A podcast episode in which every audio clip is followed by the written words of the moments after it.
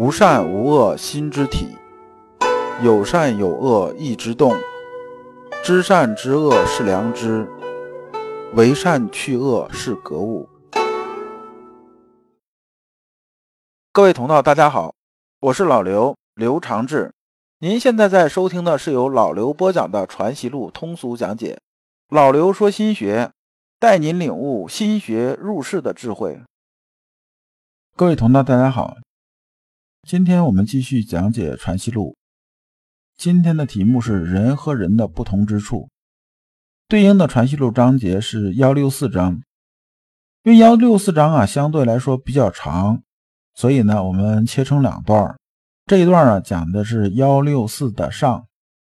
我们上一讲讲了生智之美这个说法，那么这一章呢，我们带这个问题是生智之美啊和圣贤的关系究竟是什么？就说我们讲啊，古来圣贤很多，有些人呢也建功立业，而且功业做得非常大。那么呢，他功业很大，他究竟能不能超凡入圣呢？这个很难去说。那么这个分别究竟在哪儿呢？我们看一下，我们看《传习录》原文来书云：“聪明睿智，果智乎？仁义礼智，果性乎？”喜怒哀乐，果情乎？私欲客气，果一物乎？二物乎？这个问的就很有意思了。我们看陆程这封信呢，开头讲的这些东西啊，给人感觉就有一点意气用事这种感觉了。我们看看他究竟在说什么。他说：“一个人呐，聪明睿智，真的就是由天资来决定的吗？那么一个人呢，他由仁义礼智啊表现出来这些东西。”真的就是由他心性和他本性表现出来的吗？喜怒哀乐这个东西真的就是情吗？私欲客气，它是一个东西呢，还是两个东西？这里边那个智啊，就是一个聪明睿智果智乎啊，这个智的意思是说呢，显现出来的结果就是气的实用状态。哎，也就是说啊，我们天赋表现出来这个东西，就天资表现出来这个东西。那么这个喜怒哀乐果情乎？这个情啊是什么个意思呢？情在这里边啊是性之动谓之情，就是说呢，我们表现出这七情啊是从哪儿来的？是我们本性这种动动啊就出来这种情。那么这个性和情啊，我们放在一起，说是人呐，性情中人，性情中人，性和情究竟是一什么情况呢？这里边有这么个例子，老刘说一下。就是大家觉着冰和水本质上是不是一个东西呢？那么可能答案就不太一样。但是我们到分子层面来讲的话呢，那这个冰的分子和水的分子组成是不是都是水分子啊？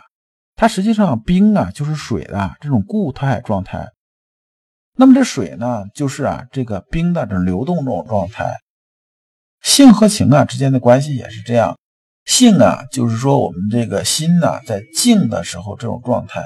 那么情啊，就是说它开始动起来，就气血涌动起来，发挥出来这个东西啊，就是情。我们之前讲过，喜怒哀乐未发呀为中，已发叫什么呢？已发叫情。那大家就要问了，那怎么跟以前说的不一样？以前不是说喜怒哀乐未发为之中，发而结中结谓之和嘛？那么发出来这个情啊，它也分成两类，一类是什么呢？重结的就是妥当的，这叫和；还有一类呢是没重结的，这就不能算是和了，它是劈开两半的。那我们看他这信呢，接着是这么写的：古之英才，若子房、仲舒、叔度、孔明、文忠、韩范诸公，德业表著，皆良知中所发也，而不得谓之文道者，果何在乎？他问出了很多人要问这种问题，说啊，这些名人呐，子房、仲舒、叔度、孔明、文忠、韩范呐，这些人呢，他们的功业也很大呀，就是德业啊也很显著啊，这个世间人都知道啊。那么呢，怎么能说他们是没有得到呢？那么你得到的标准是怎么判断的呢？那么这里面啊，把这些人呢，老刘解释一下啊。这个子房啊，就是张良，张良张子房啊，是汉初三杰之一啊。他是辅佐刘邦打败了项羽，建立了大汉朝。那么后来封作刘侯啊，就刘侯张良。喜欢听评书的人大概都知道，仲舒呢是董仲舒，董仲舒是西汉的时候官至博士。这个博士跟现在咱们大学里读那个博士不是一码事儿，这是个官职名，而且位置很高的，是个经学大师啊。他当时提出了独尊儒术，这样的话呢，使学术啊以儒家思想为中心，开创两千多年以来啊。儒学正统之先生影响极大呀，就是从汉朝开始啊，我们才独尊儒术，包括后来的开科取士这些事情啊，基本都是从儒术这边的定位开始的。那么后来这两千多年呢，基本上都是董仲舒开创的，所以这个人呢是很厉害的一个人。书度呢指的是黄宪，黄宪呢是东汉的时候汝南人。他家里边呢是很贫寒的一个家庭，他父亲呢是这个兽医，给牛看病的兽医。但是呢，黄宪这个人呢是当世之神童啊，就是成为一时之中传奇啊这种人物。孔明呢就是诸葛亮，辅佐刘备啊三分天下，写过这个《出师表》啊，还有做过那个什么木牛流马呀，搞过这个孔明灯啊，搞一些发明创造啊。说这个人呢，事功也是很高，也是很厉害。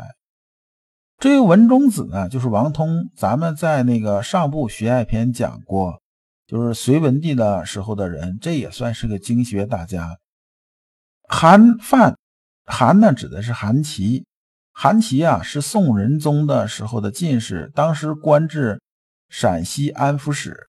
他当时和范仲淹一起防御西夏，所以啊称作韩范。至于范仲淹这个人呢，大家知道的就比较多了。他有个《范文正公集》。那么我们看这些人呢，其实事功啊都是非常大的。所以啊，陆程啊有这么一问。我们看陆程这信呢，他接着写：“苟曰此特生智之美耳，则生之安行者，不欲于学之困勉者乎？”这里面呢，牵扯到我们上篇呢讲到的又一概念，就是生之安行、学之力行、困之免行啊，讲的是这三个层次的这种事情。有些人呢天资非常好啊，就这里讲的是生智之美，说这个人天资很好，这质地就非常好。那么他生之安行，有些人呢是学之力行和困之免行，就是因为资质不同嘛，困难是不一样，悟性是不一样的。那么呢，陆生说啊，我这私下里想啊，为诸公见道偏则可，为全无闻则恐后辱崇尚继勇训孤之过也，然乎否乎？这问的就很有意思了。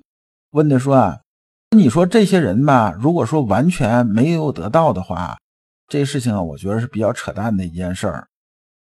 那么他们只能说呢，他七七八八，他应该是啊，离道啊不是特别远，这才是对的。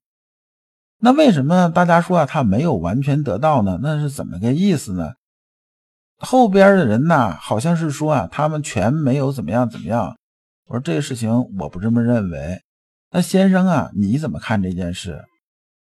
那我们看呢，陆程的疑问，其实就是我们很多人这种疑问。那么我们得到究竟怎么算得到，怎么算不得到呢？那么这些人的功业这么大，为什么说他们没有得到呢？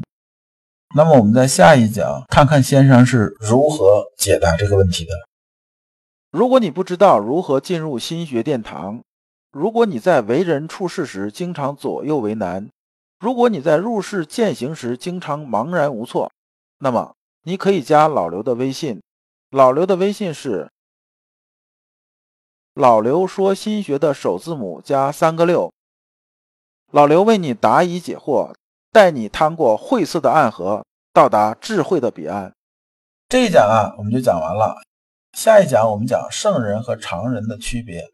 感谢诸君。